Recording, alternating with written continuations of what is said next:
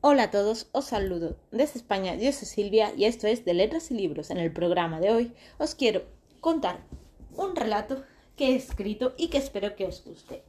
Ángela Mortimer era una niña de lo más peculiar tanto por su aspecto físico como por su personalidad. Su pelo rojo, sus ojos amarillos y sus orejas puntiagudas la hacían diferente al resto de niñas. Hacía cinco años que su madre había sufrido un aborto estaba de ocho meses cuando perdió a su primogénito. El matrimonio Mortimer, tras dos largos y deprimentes días en el hospital, regresó a su hogar. El dolor los rompía por dentro. Marta Mortimer lloraba desconsoladamente en el silencio del coche. Cuando llegaron a la dosada en la que vivían una extraña sensación de paz, los embargó. Ángel Mortimer, Ángel Mortimer, abrazando a su mujer, la introdujo en la casa. Ella se sentó en el sofá mientras que su marido le preparaba un chocolate caliente. Mientras templaban sus cuerpos en el silencio de la noche, una alegre risa lo cambiaría todo. Sus miradas se cruzaron como si se hubieran leído los pensamientos y ambos se levantaron del sofá. La risa se hacía más fuerte según subían las escaleras hasta los dormitorios. Todas las puertas se encontraban cerradas a excepción de la que hubiera sido para su hijo. Marta apretó fuertemente la mano de su marido. Sin entender lo que estaba ocurriendo, entraron en la habitación. Las cortinas estaban corridas, las ventanas abiertas y en la cuna una recién nacida reina. Marta la sacó de la cuna y la estrechó en su pecho, dejando al descubierto dos cartas. Una iba dirigida al matrimonio y la otra a la niña. Ángel, con cuidado, abrió el sobre, sacando una carta escrita en pluma en un pliego amarillo. Matrimonio Mortimer.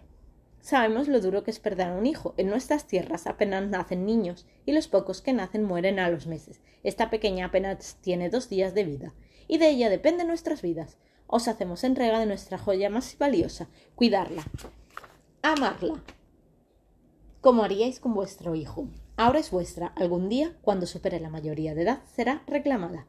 Pase lo que pase, siempre será vuestra hija. Por la seguridad de todos, no puedo daros su nombre Podéis llamarla como deseéis, entregarle la otra carta, solo y en el caso que sea reclamada cuando pase la mayoría de edad. Se os hace entrega de la documentación de vuestra niña. En cuanto sepáis el nombre, os llegará por correo. No os preocupéis por nada, todo está arreglado. Se despide un amigo, un amigo de los valles de Amarantia. Ángel se llevó las dos cartas a su despacho, cerró todas las ventanas y cortinas y la huerta tomadas dichas precauciones, guardó los sobres en un lugar seguro.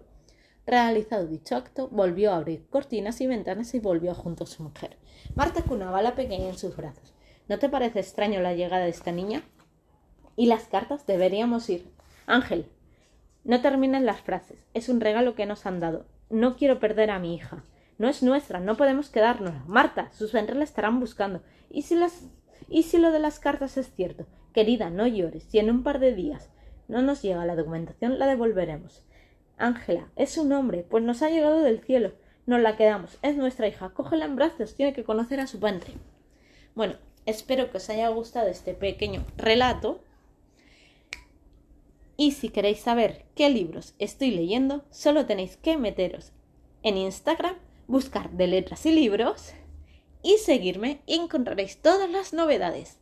Así que espero que os haya gustado como os he dicho y que sepáis que también tenéis todos mis libros en Amazon. ¿Cómo los podéis encontrar? Fácilmente entráis en Amazon, ponéis Silvia Salvador y os saldrán. Y también tenéis el link de venta de mis novelas en mi Instagram de letras y libros. Un besito y hasta el próximo.